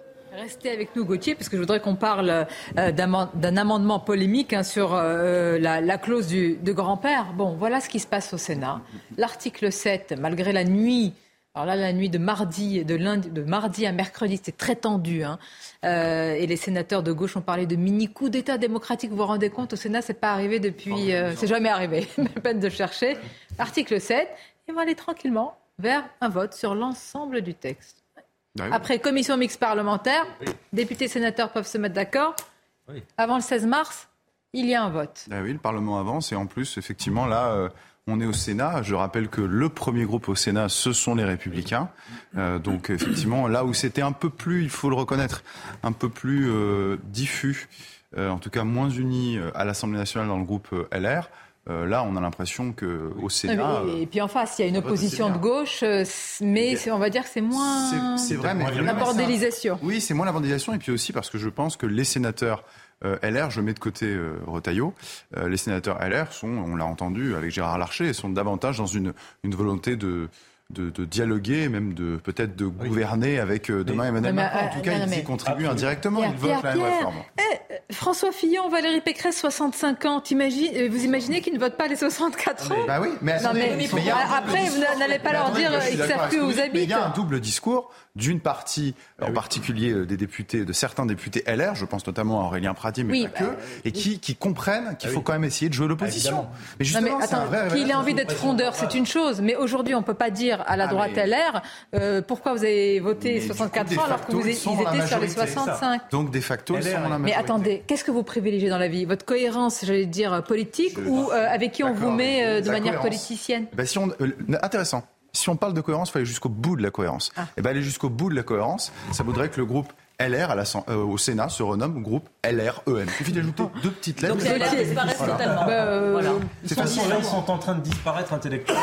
Politiquement, on n'en est pas loin. La difficulté, c'est qu'effectivement, euh, LR est dans un espèce de guet-apens. Je vois pas très bien ce qu'ils peuvent faire d'autre. Ça a été très justement rappelé par Pierre. Mais ce qui est vrai, c'est que après avoir défendu, quand on écoute le discours de M. Larcher, par exemple, sur les retraites, on a l'impression du même discours tenu par la droite depuis les années 90 sur les questions sociales, sur les questions économiques LR n'a pas tant varié que ça euh, pour effectivement adopter la ligne économique du vieil UDF, qui est une ligne plutôt libérale, orléaniste. Et en cela, euh, effectivement, le président du Sénat est parfaitement dans cette ligne. Alors la difficulté, c'est qu'avec la base de LR, euh, ça risque de faire des frictions parce que quand les députés LR rentrent en circonscription, c'est ah, difficile. Mais voilà, mais c'est ce que dit Aurélien Pradier. Ce n'est pas le cas, pour les sénateurs. Vous voyez venir Pierre, ce n'est pas le cas pour les sénateurs. ils ont quand même, ils connaissent ce terrain. Le Sénat, c'est pas la même chose. Très bien, on ne va pas les décrire comme des élus. Oui, non, mais là où je ne donne pas du tout raison, ayant été chez les LR, c'est que oui, ils proposaient ce genre de réforme, mais avec moins d'autoritarisme, avec moins de sectarisme sur les questions liées à la pénibilité et euh, au travail et au chômage des seniors. Vous, voulez, c'est-à-dire vous, vous présentez un cadeau euh, empoisonné, mais vous mettez du miel autour. Vous voyez, c'est sympathique. mais enfin, quand vous enlevez le miel, il y a le cadeau empoisonné. Je vous assure, Sonia, Valérie Pécresse en a parlé, mais pas comme ça. Eh et, il privilégiait certains secteurs en revenant sur la pénibilité. C'est quand même hyper important, je pense. Un amendement qui peut peut-être mettre le feu aux poudres. Les régimes spéciaux. Alors, Bruno Retailleau qui veut euh, supprimer la fameuse clause du grand-père, euh, Gauthier? Elle est encore plus loin. Au début des discussions, aujourd'hui, euh, même effectivement, Bruno Retailleau veut supprimer la clause dite du grand-père. Donc, euh, en fait, supprimer les régimes spéciaux pour tout le monde et pas seulement pour les nouveaux entrants, pour ceux aussi qui travaillent en ce moment. On sait que le gouvernement euh, est contre. Et alors, eh bien, les débats autour de cet amendement proposé par Bruno Retailleau ont été repoussés après l'article 13. Pourquoi La droite explique qu'il y a trop de sous-amendements de la gauche pour débattre de cet amendement-là précisément en ce moment, tandis que la gauche explique eh bien, que Bruno Retailleau veut des débats euh, de nuit pour éloigner le regard euh, des Français sur cette suppression donc des régimes spéciaux pour tout le monde. On sait que le gouvernement est contre, par peur évidemment euh, d'accabler les travailleurs et surtout de déclencher la colère dans la rue. Bon, merci beaucoup Gauthier, hein, qui nous rend vraiment compte de, ce qui se passe au Sénat. On vous retrouve, c'est pas fini, hein, donc vous êtes là-bas jusqu'à dimanche soir minuit? Quelle joie. Euh, non, alors figurez-vous que je suis là jusqu'à minuit, mais après, euh, ça sera quelqu'un d'autre. Vous avez un lit de camp, J'étais en train d'y penser. Hein. Bah, sous les dorures. Mais, mais je me suis, je me suis installé un petit lit de camp. Il y, a pire, y a pire comme endroit. Il y a pire comme endroit. Bon, oui, il y a pire comme endroit. Il y a pire comme endroit. Merci. J'ai un concours de, propositions là après l'opération euh, péage gratuit. On me dit il y a aussi l'opération vente fruits et légumes à prix coûtant. Ça serait bien, c'est une bonne idée. Bah, on peut étendre d'ailleurs pas que les fruits et légumes. Exactement, l'alimentation. Ne vous regardez pas comme si j'avais des... Cette histoire de fruits et légumes. bon, on va marquer une courte pause, on va se retrouver. Je voudrais qu'on continue à parler des, blocages, mais par exemple les éboueurs. Euh, c'est vraiment, bah, évidemment, parce que... ça, dans Paris sans ne pas le voir. Voilà, et ça crée de nombreux désagréments, en particulier aussi pour les commerçants, pas seulement les habitants. Il y a beaucoup, beaucoup de restaurateurs qui se plaignent, et c'est la CGT, là encore, des traitements de déchets qui prévient qu'elle sera en grève reconductible et peut-être même sans limite. Limite, on va en parler. Euh, je vous parlerai aussi de ce livre qui est sorti euh, en poche avec son auteur qui sera avec nous, Jean Testanière. Je ne veux pas le définir, il n'y a pas de mots, parce qu'il a véritablement un don. Il était venu chez Pascal Pro, il y avait eu énormément de réactions. Et l'ayant croisé, je lui ai dit que si son livre sortait en poche, eh bien nous le recevrions avec plaisir. C'est ce qu'on va faire. À tout de suite. Merci d'être avec nous. Midi News, c'est un plaisir de vous accompagner. Restez avec nous, je l'espère, dans quelques instants pour parler de ce livre. Et si la vie n'était qu'un début, forcément, hein, c'est un titre qui vous interpelle. Vous verrez que ce sera le cas également avec l'auteur Jean Testanière qui est avec nous et je l'en remercie. Bonjour à vous, Jean. Bonjour. Merci d'être là. Très heureux d'être parmi vous. Écoutez, on partage euh, ce bonheur, si je puis dire, et on va vous écouter avec beaucoup d'attention. Mais tout d'abord, c'est le journal. Et rebonjour à vous, cher Simon. Rebonjour Sonia et bonjour à tous ceux qui nous ont rejoints sur CNews à 13h. La mobilisation se poursuit en France contre la réforme des retraites. Ce matin, euh, des agents ont coupé le courant du Stade de France et du chantier du village olympique à Saint-Denis. Une annonce faite par le secrétaire général de la CGT Énergie. Blocage également euh, dans le sud de la France. Ce matin, l'autoroute A9 a été bloquée par des centaines de manifestants. Vous le voyez à l'antenne, les grévistes se sont mobilisés sur un axe important entre la France et l'Espagne. On va faire le point sur place avec notre envoyé spécial Alexandre Minguez. Ils sont 200 manifestants à s'être retrouvés ici au Boulou, dans les Pyrénées-Orientales. Ils ont répondu à l'appel de l'intersyndicale à bloquer euh, cet axe stratégique entre la France et l'Espagne. Ils souhaitent que tout simplement cette réforme soit retirée ou encore euh, une autre réforme soit proposée. Mais en tout cas, ils ne souhaitent pas que euh, la réforme passe avec un départ à la retraite à 64 ans. Ils veulent que tout simplement le gouvernement cède à leurs revendications. Les deux corps retrouvés en fin de semaine dernière en Charente-Maritime sont bien ceux de Leslie et Kevin. Ils ont été identifiés grâce à l'exploitation de l'ADN prélevé sur les deux corps. Trois personnes ont été mises en examen et placées en détention provisoire. Les gourous 2.0 envahissent Internet. La mission interministérielle de vigilance et de lutte contre les dérives sectaires tire la sonnette d'alarme. Les signalements contre ces nouveaux guides spirituels explosent depuis la pandémie de Covid. Voyez ce sujet, il est signé Yael Benamou. Depuis la crise du Covid, coach de vie, naturopathe, pseudothérapeute, les gourous 2.0 multiplient les discours alléchants qui feraient aller mieux. Leur popularité est telle que leurs sites sont parfois les mieux référencés. Quand vous allez chercher le site officiel du ministère de la Santé du cancer, e-cancer, il n'arrive qu'en troisième position. Tellement, si vous voulez, il y a de vues sur les méthodes dites alternatives. Dans son dernier rapport, la Mivilude, chargée d'alerter et de lutter contre les dérives sectaires, indique avoir reçu en 2021 4020 saisines, soit une augmentation de 33,6% en un an. Un phénomène qui touche, ne l'oublions pas, presque quasiment 500 000 Français et environ entre 50 et 80 000 enfants. À partir du moment où vous avez dans votre vie un point de vulnérabilité, un divorce, une rupture professionnelle, un problème de santé, il est humain de chercher des alternatives. Tout le monde peut tomber dans le piège euh, de quelque catégorie sociale que l'on soit. Des assises pour lutter contre ces dérives sectaires sont organisées ce jeudi. Objectif, dégager une feuille de route claire avec des mesures fortes et concrètes. Dans le reste de l'actualité de ce jeudi, les forces russes ont mené de nouvelles frappes massives à travers toute l'Ukraine. Dix régions ont été visées selon Volodymyr Zelensky. Dans la capitale à Kiev, où au moins deux personnes ont été blessées, près de la moitié des habitants sont pour le moment privés de chauffage et d'électricité. Et puis en Grèce, la colère monte après la catastrophe ferroviaire qui a fait près de 60 morts le 28 février dernier. Des violences entre policiers et manifestants ont de nouveau éclaté. Hier, plus de 65 000 personnes ont crié leur indignation. Le Premier ministre grec a promis la transparence absolue dans cette enquête. Juste avant de retrouver Sonia Mabrouk et ses invités pour la suite de Midi News, c'est l'heure de votre chronique sport et elle est consacrée à la désillusion du Paris Saint-Germain hier soir. Le Paris Saint-Germain qui a perdu face au Bayern Munich en Ligue des Champions. On voit ça tout de suite, c'est votre chronique sport.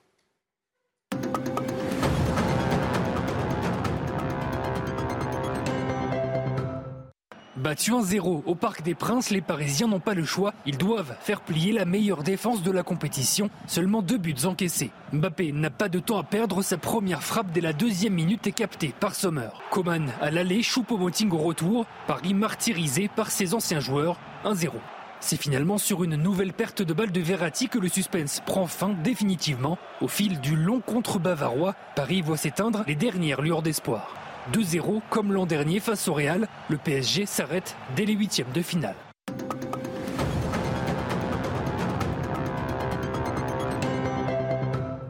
On pourrait faire un débat hein, sur l'issue du match. Très Jean, Jean aussi, oui Jean Testagna Oui, un petit peu. Oui Jean, euh, dans quelques minutes, ce sera euh, à nous. Je me permets de vous appeler Jean parce que je dois la transparence. À... Oui, tout le monde vous appelle Jean et euh, je vous connais. On est. voilà. On a... je pense qu'on peut dire qu'on est amis. Et donc, je suis doublement heureuse de vous recevoir. Pascal Pro l'avait fait euh, pour la sortie de votre livre aux éditions IXO. Aujourd'hui, il sort en, en poche. C'est un véritable succès. Il a touché beaucoup, beaucoup, beaucoup de gens. Vous allez voir une vraie générosité, beaucoup de bienveillance avec Jean dans, dans quelques instants. Alors, de la bienveillance, il y en a un peu moins avec le climat social hein. en ce moment. On a parlé, on a fait les, on a parlé des, des coupures de courant, des blocages éventuellement des universités et des lycées. Euh, Simon, dans le journal, vous a parlé de l'autoroute A9 qui est bloquée. Je voudrais vous parler euh, de la grève des éboueurs. En réalité, c'est le traitement des déchets. C'est la CGT des traitements des déchets qui a prévenu qu'elle était en grève reconductible et sans limite. Et il y a des désagréments pour les habitants, pour les commerçants évidemment, pour les restaurateurs. Il faut le dire aussi pour l'image hein, de, de, la France, des villes, en particulier de la capitale. Regardez, tout cela est résumé dans ce sujet de Solène Boulan. À peine sorties de chez elles, ces Parisiennes font face à un triste spectacle. C'est un peu dégoûtant. Bah, déjà, on a quelques rats, donc euh, je pense que là, euh, ils vont revenir euh, en plus grand nombre. C'est la fête, quoi. Puis vous sentez, ça sent pas bon, donc c'est pas agréable. Dans le 14e arrondissement, les poubelles n'ont pas été ramassées depuis lundi. Les éboueurs sont en grève pour protester contre la réforme des retraites. Un moyen de pression sur le gouvernement qui divise les habitants. Ils défendent ce qu'ils défendent, mais ce que je veux dire, bon, L'hygiène, c'est pas terrible. Il y a des enfants, il y a des écoles, il y a des crèches. Ça empêche un peu euh, la vie active normale, mais vu que le but il est assez pertinent, ça a intérêt de continuer. Bah, c'est pas terrible pour les gens qui viennent visiter Paris. Euh, non, c'est pas terrible. Je pense que c'est pas ce qui fera plier le gouvernement. Les déchets devraient être brûlés ici, dans cet incinérateur à Ivry, mais il est bloqué et occupé par des agents de la ville. Le mouvement de grève des éboueurs doit se poursuivre au moins jusqu'à vendredi. Bien, en réalité, le, le, slogan qui était tout bloqué, mettre l'économie à genoux, mais tout bloqué, ça participe de cela, Eric Dreyfus. Petit à petit, on va voir de manière éparse une autoroute bloquée, un, un lycée ou une université aussi euh, bloquée, des coupures de courant et, et puis euh, des éboueurs oui, qui vont maintenir leur grève. Petit.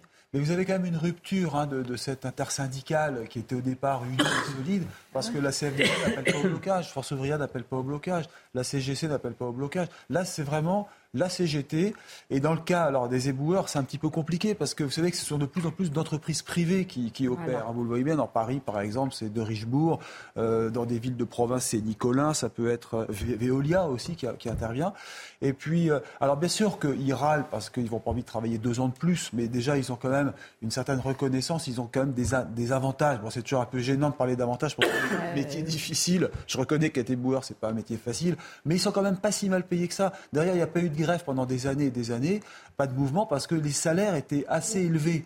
Euh, quand je dis élevés. Ou alors il y a une forme de résignation aussi, hein, on peut le voir ainsi. Pour, pour, les maintenir et faire venir du monde. Oui. C'est des salaires qui étaient plutôt intéressants, mmh. bien sûr, avec leur niveau, bien entendu. Mais les salaires sont loin de. Je regardais un chauffeur de, de, de camion poubelle, c'est 38 000 euros bruts par an. 38 000 euros bruts par an. Donc vous voyez, ça va peut-être faire 20, 27 000 net. Oui, mais alors moi, je ne sais pas. J'ai du mal à, vous voyez, à donc c'est pas la question, c'est une question de pénibilité, d'accord, de pénibilité en réalité. Par mois pour vivre en région parisienne, ramasser des détritus, se lever très tôt et en plus travailler deux ans de plus, admettez que c'est pas non plus l'Amérique. Non, bah, c'est sûr que ça n'est pas la panacée. et là, on est en plein dans les métiers pénibles. Hein. Ah oui, oui, là, pardonnez-moi, mais même si ça n'est pas agréable de voir les déchets hein, sur le trottoir qui s'amoncellent et que c'est sale et que ça va créer un peu plus de rats et pour une fois, ça n'est pas lié. De, rat, de, non, de surmulot. politiquement correct, de la stigmatisation. Qu'un syndicat de surmulot vient ah, taper à ma porte et on en reparlera. Ils sont capables de taper à la porte de CNews. Là, pour le coup, ça n'est pas lié à la faute de la politique de Madame Hidalgo. Pour une fois, elle n'est pas responsable. Simplement, moi, j'aimerais bah, défendre ces gens. C'est un débat. Non, mais moi, j'aime. Non, mais parce que d'habitude, évidemment, euh, c'est quand même de sa responsabilité. Euh, la ville sale et l'insécurité. Enfin bon, bref, selon moi. Maintenant, pour en revenir aux éboueurs, mais moi, je les comprends. À leur place, je voudrais pas travailler jusqu'à 62 ou 64 ans, pardonnez-moi, même s'ils peuvent percevoir plus de 2000 euros. Dans quelles conditions travaillent-ils Bien sûr. Navré. Et puis, euh, surtout, le gouvernement hein, qui hein, euh, balaye ça d'un revers de la main. J'en ai entendu dire hein, de la part de certains, ah, mais c'est pas si pénible que ça d'être éboueur. Eh bien, moi, je leur propose un vie ma vie des boueurs. Mais oui, vous avez. Euh, la stratégie du gouvernement, ça va être de faire le dos rond. Il se dit ce sont des, des, des, des, blocages éparses. On va faire le dos rond, ça va passer, ça va être voté, et puis voilà. Mais moi, c'est toujours quel, dans quel euh, état vous laissez le pays quand vous avez deux tiers des Français qui ne sont pas d'accord. Il y aura une issue politique tout ça. Juste, juste, juste, rappeler que le dossier de la pénibilité, quand même, il est passé par toutes les couleurs.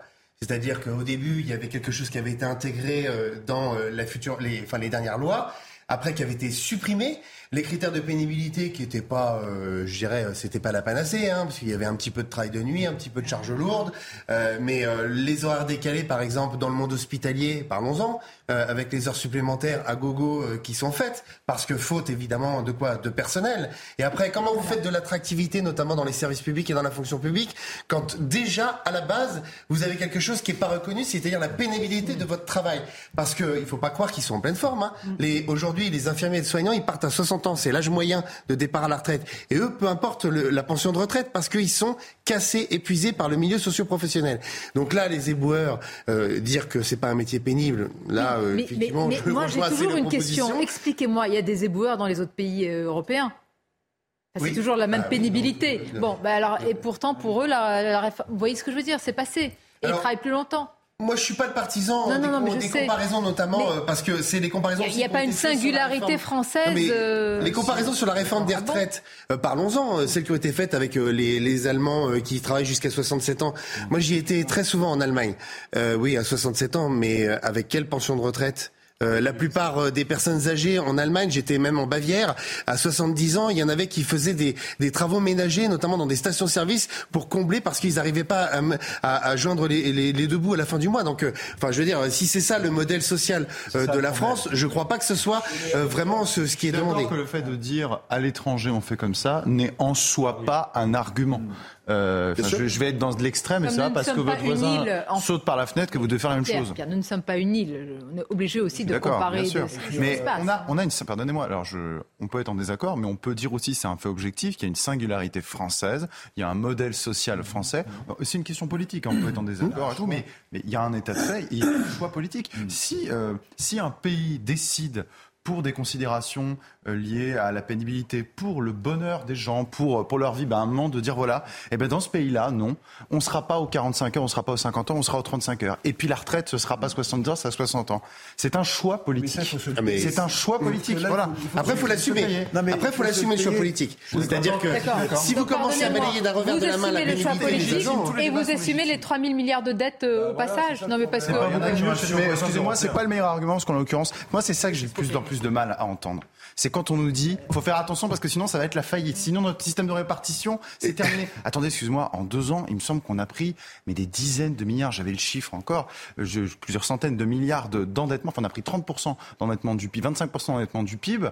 Euh, et on a mis l'économie dans un niveau tel qu'aujourd'hui, une partie de l'inflation, on la paye aujourd'hui. C'est très compliqué de dire à Français pour 12 milliards. C'est une question, écoutez-moi, c'est une question de, comment dire, de, de, de confiance. C'est-à-dire quand les marchés financiers, parce que c'est ça, elle est faite pour ça, cette réforme, ah, ne vous font plus confiance. Pas la démocratie. vous allez qui dirige la France ah, mais attendez. C'est pas, les, pas les marchés financiers. Ce n'est pas une île. Il y a des marchés financiers, vous, soyez d'accord ou pas. Et que si demain, votre investisseur, investisseur ne vous prête plus, eh ben, vous pouvez lui dire la singularité de la France, il dit. L'investisseur, c'est pas lui qui émet la monnaie. Le problème, c'est que depuis près d'un siècle, en tout cas depuis les années 80, ce sont effectivement les agences de notation, euh, les marchés financiers et maintenant l'UE qui font la politique économique de la France. Alors, excusez-moi, non, c'est pas le capitalisme, là, c'est la financiarisation du capitalisme. Le capitalisme paternaliste de De Gaulle, c'était pas ça. Donc, il y a plusieurs formes de capitalisme et effectivement, nous entrons dans l'âge d'un capitalisme qui est déraisonnable, dérégulé. ça ne se passe pas beaucoup mieux ailleurs. Regardez en Angleterre les grandes grèves qu'il y a eu. Regardez en Allemagne depuis les Loirs, les jobs à 1 euro, la difficulté de la classe moyenne allemande et de la paupérisation d'une partie de la classe moyenne allemande. En Italie, ça va pas beaucoup mieux. Madame Meloni a aussi été élue sur un grand déclassement de la population. Donc euh, voilà, je pense pas qu'en France, avec notre État-providence, euh, la façon dont ça a été réfléchi avec le programme du CNR, avec De Gaulle, avec les socialistes, avec les communistes, je suis pas sûr que tout ça soit à jeter pour effectivement plaire et complaire au marché financier. J'avais posé la question à Alain Minck et il m'a dit, cette réforme, elle est faite pour les marchés financiers. Bah Ce que vous ne peuvent pas vous dire les ministres, je vous le dis. il, est, honnête. ouvertement, exactement. Et on en a tous conscience. Et c'est de là où part aussi cette défiance bah contre cette réforme. Mais il aurait fallu le dire comme ça. Il aurait fallu faire preuve de sincérité. C'est pour sauver notre triple A. on a tendance à oublier aussi que la France, c'est ce qu'on me dit hein, quand j'interroge les chefs d'entreprise, que la France vit sur un pied très luxueux, très confortable, avec une protection sociale excellente. Bah, allez dire ça aux personnes. La retraite. Non mais attendez, ne me dites pas ça, c'est pas vrai. On a 60% des Français qui ne payent pas d'impôt sur le revenu. Donc il faut arrêter avec Très bien, ils payent la TVA. Non, mais Moi j'ai envie de vous dire, bah c'est un c'est plus injuste. Mais comment vous faites tourner un pays vous et quand vous n'avez plus de recettes, vous faites comment? Si vous êtes un ménage, que vous n'avez plus d'argent pour vivre, vous ne faites pas bien rentrer l'argent quelque part, soit en travaillant. Mais c'est toujours sur les mêmes. Et pourquoi l'État compte toujours sur les mêmes Je veux dire, il y a un moment, il faut quand même pas exagérer. Moi, je. Mais c'est que vous me l'avez énervé, Eric de Ritmaten. Je défends la France que j'aime. Je me dis, c'est quand même pas croyable la charge que ce pays peut avoir. Alors il y a peut-être des erreurs, peut-être qu'on distribue trop d'argent, peut-être. Et alors je pense que d'ailleurs, parce que j'ai Monsieur Attal a d'ailleurs dit, euh, Gabriel Attal a dit qu'il allait serrer les vis sur les allocations qui sont distribuées à tout va et de manière irraisonnée ou déraisonnable. Euh, aujourd'hui, n'importe qui peut avoir le RSA, l'allocation familiale, les, les, cartes vitales. On sait très bien qu'il y a des abus. Pourquoi on ne serre pas les vis là-dessus Et Attal a raison. Vous d'accord, D'abord, rappelez que ce pas les retraites des Français qui sont responsables des 3 000 milliards de dettes de, la France. D'abord, la première chose. Ensuite, vous parliez de protection sociale. Eh bien, Banco. Euh, vous savez qu'aujourd'hui, il y a des agents publics qui ne payent plus de protection sociale parce que faute de moyens. Et des agents publics, ça veut dire euh, la classe moyenne, vous voyez ce que je veux dire? Eh ben nous, euh, là, on est en train de travailler sur notamment euh, les retraites, enfin pas les retraites, les protections sociales complémentaires, pour effectivement qu'il y ait une participation notamment des agents de, enfin des, des employeurs de l'État, des territoriales ou de l'hospitalière, pour aider justement à ce qu'il y ait une protection sociale. Parce qu'aujourd'hui, c'est ça la réalité du terrain. Et quand on parle des, des, des classes moyennes, dire qu'aujourd'hui ils ne prennent pas de mutuelle ou de complémentaire santé parce que c'est pour faire des économies sur le salaire moyen chaque mois, bah moi je trouve que c'est assez grave dans la situation. Après, vous parliez effectivement des flux financiers euh, qui sont peut-être donnés à tout va, qui est un contrôle. Hein, je vous rejoins euh, tout à fait. Hein. Il n'y a, pas de problème là-dessus. Mais attention à, ne pas tromper, à, ne pas se tromper dans, dans ceux qui sont responsables ou pas. Et ne pas opposer les Français surtout, pour moi. Ah bah qui le fait bah Là, on le fait. Le gouvernement, essentiellement. on le fait. Honnêtement. Hein, bon. euh, jetons un coup d'œil sur cette lettre qui a été envoyée par l'intersyndicale directement à l'Élysée. Euh, il n'y a pas de surprise sur le contenu. Dans l'urgence de ce moment et la gravité de ses conséquences, est-il écrit Les organisations syndicales constituant l'intersyndicale expriment ensemble la demande de vous rencontrer. Bon. Euh, il faut être honnête, euh, quand euh, les syndicats ont été convoqués, aussi convoqués ou invités, non, mais Ah ça, oui, je parle d'avant. Ah, Monsieur Martinez a dit non. Mais il faut, Bon. voir aussi les conditions. Non, mais pas. non, Oui, mais c'est vrai que la concertation, elle, il faut être honnête. il y a un sens. moment où. euh, non, mais Oui, vous, êtes, vous y allez. Oui, vous y allez.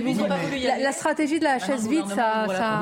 Oui, vous perdez si toujours vous à la voulez, fin. La stratégie de la chaise vide, c'est Emmanuel Macron qui, qui l'a fait. Et si vous, à un moment donné, le fait qu'il rebascule vers M. Dussopt ou autre, quand on connaît la façon dont cette monarchie présidentielle, qui est la Ve République, et qu'a priori, moi je soutiens plutôt bien, en tout cas, euh, est euh, faite au plan institutionnel et constitutionnel, il est évident que c'est dans le bureau du chef de l'État que ça va se décider cette réforme, et pas dans celui de M. Dussopt, qui est un pas exécutant, sans Bien. lui faire offense. On continuera peut-être à en parler tout à l'heure. On va prendre du temps avec vous, cher Jean Testanière. Merci encore d'être euh, euh, avec nous. Alors, euh, vous êtes doté d'une grande, d'une très très grande sensibilité. Faut-il parler d'un don? Moi, je me suis posé la question euh, avant de, de vous présenter et d'entamer cet entretien. Est-ce qu'il faut dire vous êtes quelqu'un comme une sorte d'éponge, un réceptacle C'est une très grande sensibilité où il faut assumer et dire que vous avez ce don. J'ai mis, beaucoup de temps à l'admettre. C'est vrai que très jeune, je surprenais les professeurs, mes copains, mes copines. Et à un moment donné, j'ai perdu, il faut, faut le savoir, mon père très jeune. Et ma mère, elle a été convoquée. Elle a dit, ce, gosse, il est particulier. Elle m'a dit, pourquoi il, a quelque chose qui fait... Non, non, non, il est particulier parce que il est dans la lune et lorsque je l'interpelle, il reprend exactement ce que je venais de dire. Alors, il y a quelque chose que je n'arrive pas à m'exprimer, je n'arrive pas, disons, à le canaliser. Pourquoi? Ma mère, Vous aviez quel âge à ce moment-là, j'avais 12 ans. 12 ans Ça commençait très très jeune, hein. très très jeune. Est-ce que ça correspond au moment où vous avez perdu votre, votre père, J'ai perdu, euh, j'avais 8 ans. Et j'ai toujours. euh, ce qui est terrible, on m'a toujours euh, masqué, on m'a toujours caché la mort de mon père. Je cherchais un père qui avait disparu. Ma mère me dit non, il est parti. Je l'ai vu sur son lit de mort. Et c'est là que ça, ça a commencé à, disons, euh, à faire beaucoup parler. Mon père est, est décédé. On, on- on m'emmène pour l'embrasser. Et j'aurais dit à ma mère, à ma tante, et personne, j'ai dit, mais il n'est plus là, il est là-bas. il est là-bas. Voilà. Parce que Je vous l'avez vu vu, vous l'avez vu vu ailleurs. Et à ce moment-là, quand le petit garçon que vous êtes déjà, qui est euh, chagriné, attristé évidemment euh, par la perte de son père, a aussi euh, eh bien cette, euh, cette vision et ce don qui arrive, on imagine combien c'est compliqué à gérer évidemment. Et donc ma mère, elle m'a fait voir par différents docteurs. Il a dit non, Docteur. il perd pas la boule. Il explique des choses qui... Mais qu'est-ce que vous disiez au docteur? Ben, vous, je vous- disais- vous êtes, vous étiez un, garçon parfaitement normal, mais avec ce don, ces visions. Ben, euh, obligé d'expliquer, mais il me dit, qu'est-ce que tu vois? Je lui dis, mais j'entends aussi. Tu entends? J'écoute ce qu'on me dit. Quelles sont ces voix? Ben, Je dis, c'est les voix de mon père et de ma grand-mère. Mais qu'est-ce que je dis? Donc j'ai égrené tout ce qu'on me dit. Voilà, c'est passé comme ça. Ça m'a perturbé à l'école. Je n'étais pas un bon élève. Mais j'aimais l'école pour, pour les copains, les copines, tout ça. Et pour autre chose, on en parlera parce qu'après, vous avez eu ce lien toujours avec la jeunesse, parce que vous avez été éducateur spécialisé, vous vous occupiez, ça c'est très important, de jeunes en difficulté. Mais j'insiste, c'est important de comprendre d'où c'est parti. Une enfance, vous vous avez l'amour de la maman, des sœurs, mais la singularité quand même de quelqu'un qui a quelque chose de différent des autres, des copains, des copines. Et à ce moment-là, il y a un moment assez incroyable dans le livre où vous voyez ce qui va se passer, Oui. vous le racontez, parce que c'est l'innocence de, de la... Vous racontez, et après vous vous rendez compte que non. C'est c'est compliqué de raconter, ça peut être effrayant. Oui, et puis j'ai surpris les gens. Parce que moi, je vivais avec ça, avec cela. Et donc, euh, pas facile d'en parler. Par la peur d'eux qu'on m'enferme. Eh et à un moment donné, je me suis dit, il faut que je parle. Il faut que je parle. Je suis parlé à ma, mère, à ma tante, à mon oncle. J'ai dit, voilà, vous me parlez de mon père, mais juste à côté. Il est là. Oui. Il te parle Oui, il me parle. Surtout, sois gentil. Surtout. Et je suis très touché. Vous savez ce qu'on va faire? On va marquer une pause parce que vous êtes très touché et ému. très ému. Très ému parce qu'il y avait dans, dans ces voix de la douceur. Ça me tranquillisait. Et quand il me disait, mon père, j'ai connu euh, jusqu'à 6 ans, hein, il me disait, Jeannot, t'inquiète pas, ça existe. Ça existe. Voilà. Alors. J'ai pas eu plus ni moins. Ce sont les, ces paroles, ces mots, je le revois comme, comme si c'était hier. Jean, ces paroles et ces mots se sont, euh, eh ben, j'allais dire révélés à vous parce que vous avez vu, vous avez entendu, vous avez aidé beaucoup euh, de gens. On va en parler, on va marquer une pause. On vous présente, certains vous présentent souvent comme euh, alors, je n'aime pas ce mot, entre guillemets, le médium des stars du showbiz, mais moi, je voudrais insister sur le fait que vous aidez tout le monde, tout le monde. tant que vous le pouvez. Ce n'est pas votre métier, vous le faites euh, ainsi, j'allais dire. Hein. C'est pas, c'est, pas un métier du tout, voilà. et ça, c'est très très important. Ça, je vous le dis. Une courte pause et on se retrouve ensemble. Nous avons d'ores et déjà beaucoup de réactions, en tous les cas, sur les réseaux sociaux et par des messages qui me parviennent pour me dire que vous êtes solaire, mm. que votre sourire euh, bienveillant euh, touche euh, l'essentiel, c'est-à-dire le cœur. On va continuer à en parler. Et tout d'abord, les titres. C'est News Info, Barbara Durand. C'est officiel, Corinne Diacre n'est plus la sélectionneur des Bleus, fragilisée par une fronde des meilleures joueuses françaises. L'entraîneur de 48 ans a été démise de ses fonctions à l'issue d'une réunion du COMEX de la FFF. Tout est donc à reconstruire pour les Bleus avec un E à seulement 4 mois et demi du mondial. Êtes-vous en colère contre la politique économique et sociale du gouvernement? Regardez pour 82% des Français sondés. La réponse est oui, résultat d'un sondage exclusif pour CNews. Dans le détail, 51% se disent très en colère, 31% un peu en colère, 17% pas du tout. Enfin, après une frappe russe en Ukraine, la centrale nucléaire de Zaporizhzhia est actuellement coupée du réseau électrique. L'infrastructure fonctionne désormais grâce à des générateurs de secours, un risque inacceptable pour la sécurité et la sûreté nucléaire. Déclaration ce midi de la diplomatie française. Merci à vous, euh, Barbara. Midi News avec toujours nos invités, Stanislas Godon. Euh, qui est délégué général Alliance Police, Paul Melun, Pierre Gentier, Caroline Pilas. Nous reparlerons tout à l'heure euh, des blocages en cours. Il y a certaines coupures de, courant, euh, une autoroute qui est bloquée.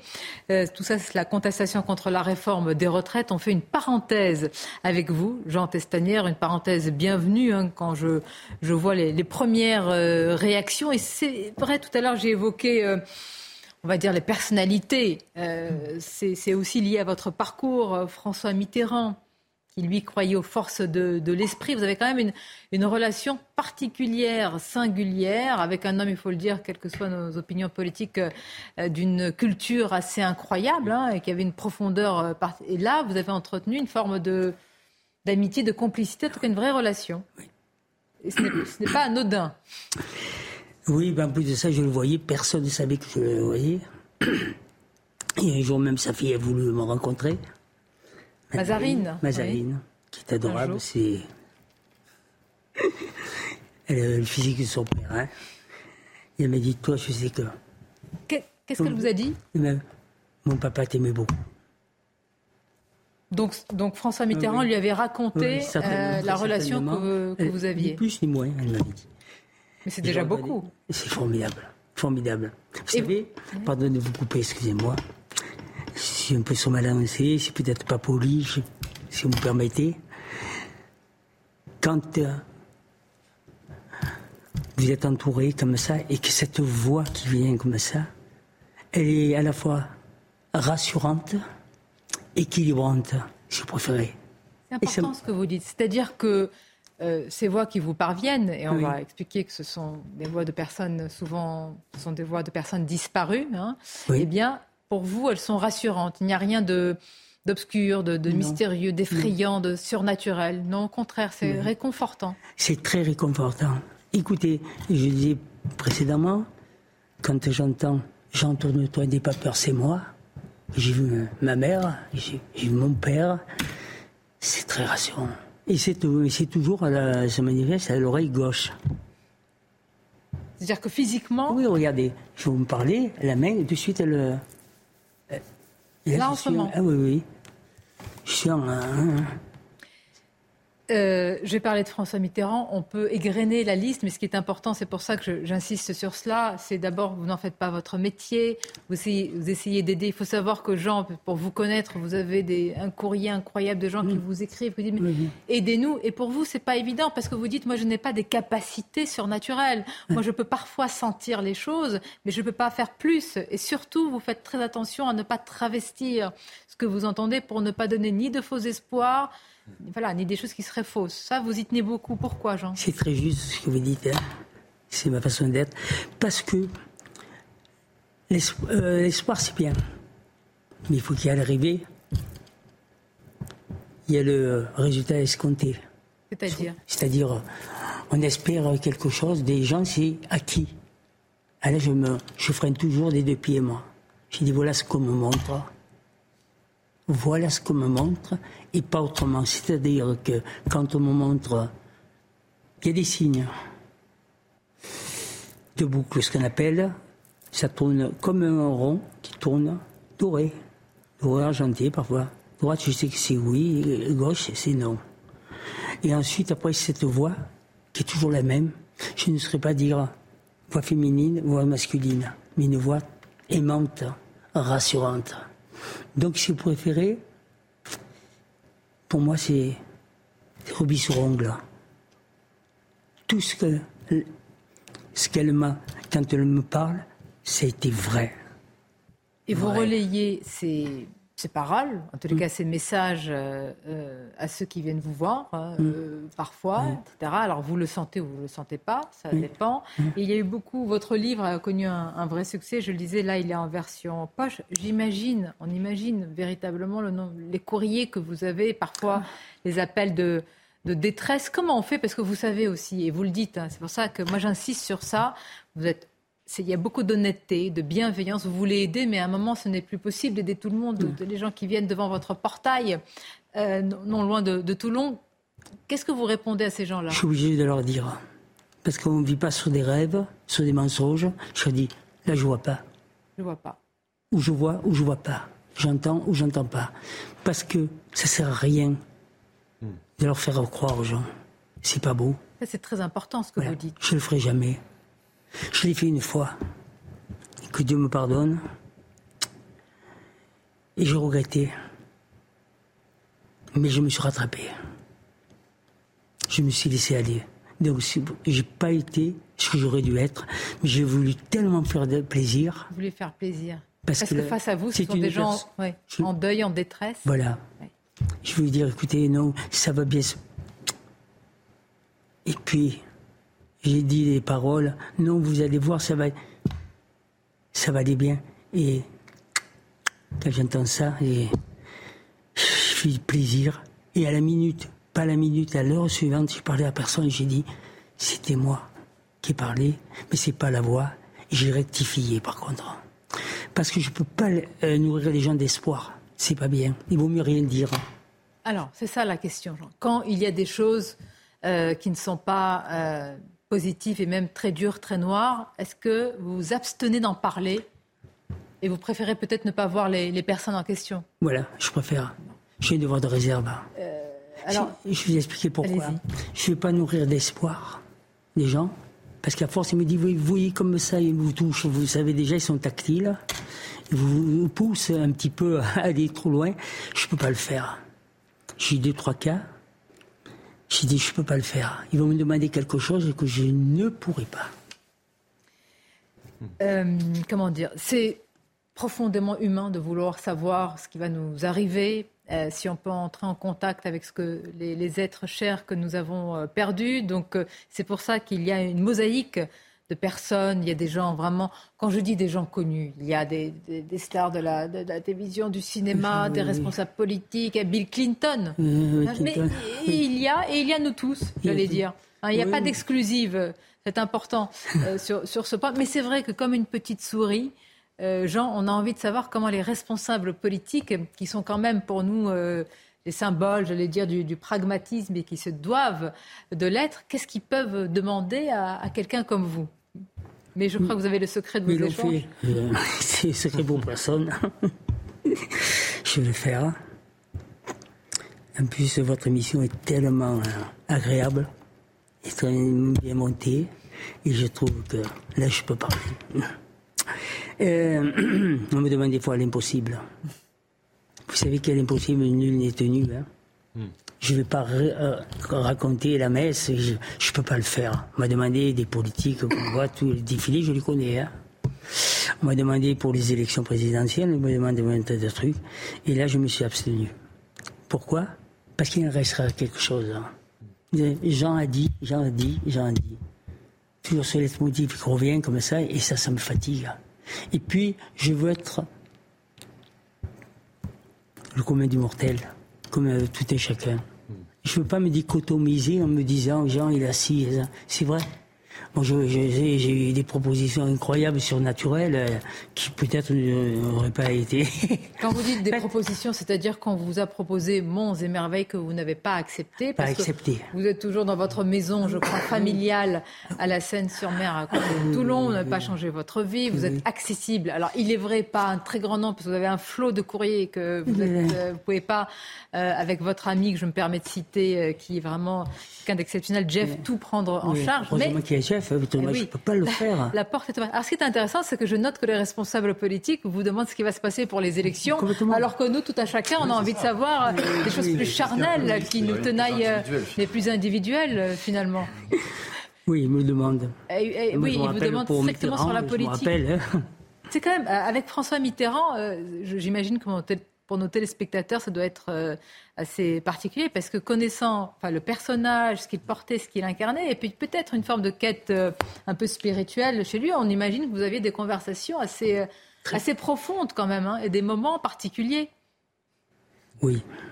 Mazarine d'ailleurs le sait.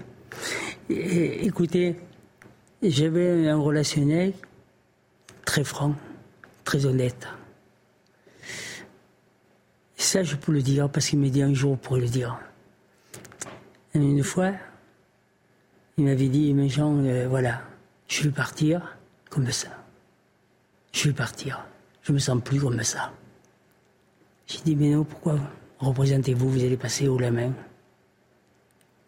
Vous lui avez conseillé de se représenter? Je n'ai pas conseillé, parce que je le voyais. je sais bien, c'est le mot. Vous voyez, c'est pas parce que je voulais hormis toute politique, je m'en fous. Hein. parce que euh, il m'a beaucoup séduit dans la façon d'être, parce qu'il avait son franc-parler. Il était inaccessible parce qu'il n'était pas facile aussi. Et c'est pas quelqu'un que je dis que c'est mon ami, je peux pas être ami. Et c'est, je connaissais pas assez. C'est lui qui a voulu me voir plusieurs fois. Et je, c'est avec grand plaisir parce que. Euh, mais euh, ça m'a quand même. il m'a posé la question, on m'a dit comment je vais, comment va la France? il m'a dit, Et alors, il me dit, on commence par quoi? J'ai dit, ma femme, ce que vous voulez. Puis j'étais un petit peu, j'étais un peu euh, bon, on sur réserve. Vous savez, vous avez. Ah bah vous avez euh, François Mitterrand face à vous. Il n'était pas grand, mais c'était quand même une personnalité. Vous avez l'impression d'avoir Napoléon et, la suite. Hein. Et il m'a dit, vous savez que je, je dois me représenter. J'ai dit pourquoi me demander la question, vous allez vous le faire. ben vous alors, vous m'avez dit comme ça. Mais Jean, euh, euh, d'après vous, mais ben moi je n'ai pas de point de vue, mais vous allez le faire. Moi je vous dis ce qu'on me montre, je vais le faire. Il y a des épisodes comme ça dans le livre. Je reviens à l'enfance et je vais laisser nos, amis aussi euh, s'exprimer où véritablement il y a une scène que vous racontez qui s'est passé à l'école avec un, professeur qui vous rend une copie. Mais enfin, c'est mot, c'est mot pour mot, c'est geste pour geste qui s'est passé. Et ça, vous, vous, l'avez deviné à la grande surprise. Et puis un peu aussi, euh, il y a une forme de malaise évidemment de vos camarades. Mais fort heureusement, c'est le plus important, c'est qu'après, quand vous avez expliqué, quand vous avez su ce que vous portiez, il y a eu un grand soulagement. Ah et ça, c'est important. C'est-à-dire que vous avez assumé ce que vous étiez, ce que vous aviez. Alors, on peut l'appeler don, grande sensibilité pour pas être dans un domaine de, surnaturel, mais en tout cas, vous avez assumé qui vous étiez. Et vous savez, euh, Sonia, et ça, je suis obligé de le dire. J'ai quitté l'école euh, en seconde. J'étais mauvais élève, mais j'ai aimé l'école euh, par le relationnel, par mes copains, mes copines. Et quand j'ai décidé de passer le bac, ma mère me dit Mais il faut que tu fasses comme ça. J'ai dit Maman, je vais l'avoir. Ah, vous étiez sûr que vous allez l'avoir Ah, oui, oui. Ah, oui. En mathématiques, j'étais nul. J'ai affiché mes notes. Hein. J'ai 19. C'était un vieux de la vieille, pardon. Je suis un peu rigolo c'est quelqu'un qui m'a appris ce que c'était que les chiffres, tout ça. J'ai 19 en mathématiques, hein. j'ai eu un 5 matières. Bon, en tout cas, ce qui est important dans ce que vous dites, vous avez eu votre baccalauréat malgré les quelques années. Eh oui, mais, mais, malgré les difficultés, et ça c'est aussi un message d'espoir. Des questions pour une année où le baccalauréat était probablement plus difficile. Plus difficile qu'aujourd'hui. Ah, je, vous connais bien, là, il fallait la remarque. Non, mais ce que vous disiez est absolument fascinant et sur vos échanges avec François Mitterrand, euh, ce qu'on imagine, je trouve assez aisément, c'est la raison pour laquelle François Mitterrand vient à vous. François Mitterrand, dans sa, dans sa biographie, dans son fort intérieur, avait cette espèce d'assise un peu tellurique, un peu mystique, ce rapport aux éléments, ce rapport aux éléments que je trouve fascinant. Euh, avec, euh, avec la montagne, avec euh, l'océan, avec la forêt des Landes qu'il aimait. Et je trouve qu'il y a là-dedans une forme de spiritualité athée une sorte de rapport, euh, comme si la médiumnité était une religion athée. Et finalement, cette rencontre entre vous et François Mitterrand, je la comprends extrêmement bien, bien sûr grâce à ce que vous nous expliquez là, mais aussi grâce à ce que je comprends de la psychologie de François Mitterrand. C'est juste ce que vous dites. Comment j'ai rencontré François Mitterrand déjà? J'étais instituteur spécialisé dans une école nationale de perfectionnement dans l'Essonne. Parce que le bac, moi, je, moi, j'ai passé. Euh, je me suis arrêté à un seconde. J'ai passé, je préparais moi-même le, bac. Je n'avais pas fini première et deuxième. Je l'ai eu. J'ai eu le bac. On a compris que vous êtes fier. Hein. vous avez raison sur le bac. et ensuite, alors, comment, alors comment il vous a contacté, le, François Mitterrand? Par une, une amie qui le connaissait très bien. Ça s'est passé comme ça je vais mettre un loup un peu sur le visage. Elle me dit, euh, gens, il va y avoir une élection de quelqu'un comme ça, c'est un ami à moi. Je le regarde comme ça. Mais c'est l'élection du président que vous allez rencontrer, vous. Non, attendez, c'est-à-dire que il y a, y a une, jeune, une, femme, je sais pas si c'est une jeune femme, Qui, qui, veut savoir ce qu'il en est pour euh, quelqu'un qu'elle connaît, peut-être son, voilà, on, va dire son ami pour ne pas. Vous, vous ne savez pas du tout de qui elle parle, et vous dites qu'il va devenir président de la République. Oui, oui. J'imagine sa tête à cette jeune ça femme. Ça va être un président. je ne sais pas de quoi. Je n'ai pas dit la République. Je mentirais. Mais c'était, je voyais, euh, je voyais les. C'était avant 80. le truc comme ça, et euh, elle parle, m'a dit, on peut se voir. Hein. Elle m'a dit, c'est François Mitterrand, eh bien, il sera président. Et c'est là, elle vous a mis en contact. Et lui a voulu me voir. Ah oui. J'ai eu de rencontres, d'écouter. Hormis toute politique, tant pis, je suis obligé de le dire. C'est quelqu'un qui a voulu me voir. Je suis passé par la petite porte parce que bien longtemps après, les gens m'ont revu. Et il me fait venir, donc il y avait un code, je me souviens, je rentre. Je vois cet homme un petit peu blafard, pas sympa, Il m'a dit à ce soir, je vous surprends Il vous dit je vous surprends? Oui, il m'a dit. François Mitterrand Nous sommes entre amis, il m'a dit. Ben j'étais ému. J'ai pas l'habitude. On sent votre émotion, c'est-à-dire que ça a été quelqu'un qui a beaucoup compté dans votre ah parcours. beaucoup, beaucoup parce que il n'était pas dans la gauderie, il n'était pas dans la plaisanterie, mais il était quand même euh, un petit peu sympathique. Puis s'il m'était comme ça, j'avais en face, c'était. C'était les, premières minutes. C'est peut-être lui qui était plus impressionné, hein, parce que vous aviez euh, dit. dire. Hein. Vous me l'a dit. Ah oui, vous, vous êtes quelqu'un, vous avez quelque chose, vous dégagez. Jean, il me dit. Caroline. Votre histoire, le début de votre don me fait penser fortement au film Sixième Sens qu'évidemment vous avez dû voir. Je suis très touchée par votre témoignage et votre personnalité parce qu'évidemment moi je n'ai pas votre don, je n'ai pas cet instinct qui, si on entend dire certains autres de vos collègues, confrères, peut se travailler, pour certains, c'est de l'ordre de l'inné et de l'acquis. Mais étant handicapé visuel, ayant un grave handicap sensoriel, j'ai un instinct, je ressens les gens autrement qu'avec la vision, étant presque aveugle. Donc ce que vous avez dit sur la différence dans un premier temps me parle beaucoup, comme je pense à beaucoup de personnes. Moi, la question que j'aimerais vous poser sur le plan humain, comment faites-vous pour vous protéger niveau sensibilité, parce que vous êtes une éponge, sachant que vous écoutez l'histoire familiale des gens qui parfois peut être lourde. Donc comment faites-vous pour avoir ce recul, ce retrait vis-à-vis d'autrui? C'est judicieux, ce que vous me dites. C'est pas facile. C'est pas facile parce que vous êtes une éponge. Et je n'étais pas préparé à cela. Et ensuite, heureusement que j'ai un entourage qui a été très très performant pour moi. Et je me suis donc je me suis commencé à courir, à marcher. Ma sœur qui, était un sport, était championne d'Europe de course à pied. Elle m'a emmené, elle m'a fait courir comme ça, et je me suis dégagé au niveau de, la tête du cortex. Et là, au fur et à mesure, j'ai appris à me dominer, j'ai appris à accepter et j'ai appris à refuser. Parce que j'étais très fragile de ce côté-là. J'ai accepté facilement. Et après, je me suis donné une ligne de conduite. J'ai pu déroger. Et cette ligne de conduite, elle peut... Euh, parce qu'on arrive presque à la fin de cette émission. Les choses ne sont pas éternelles.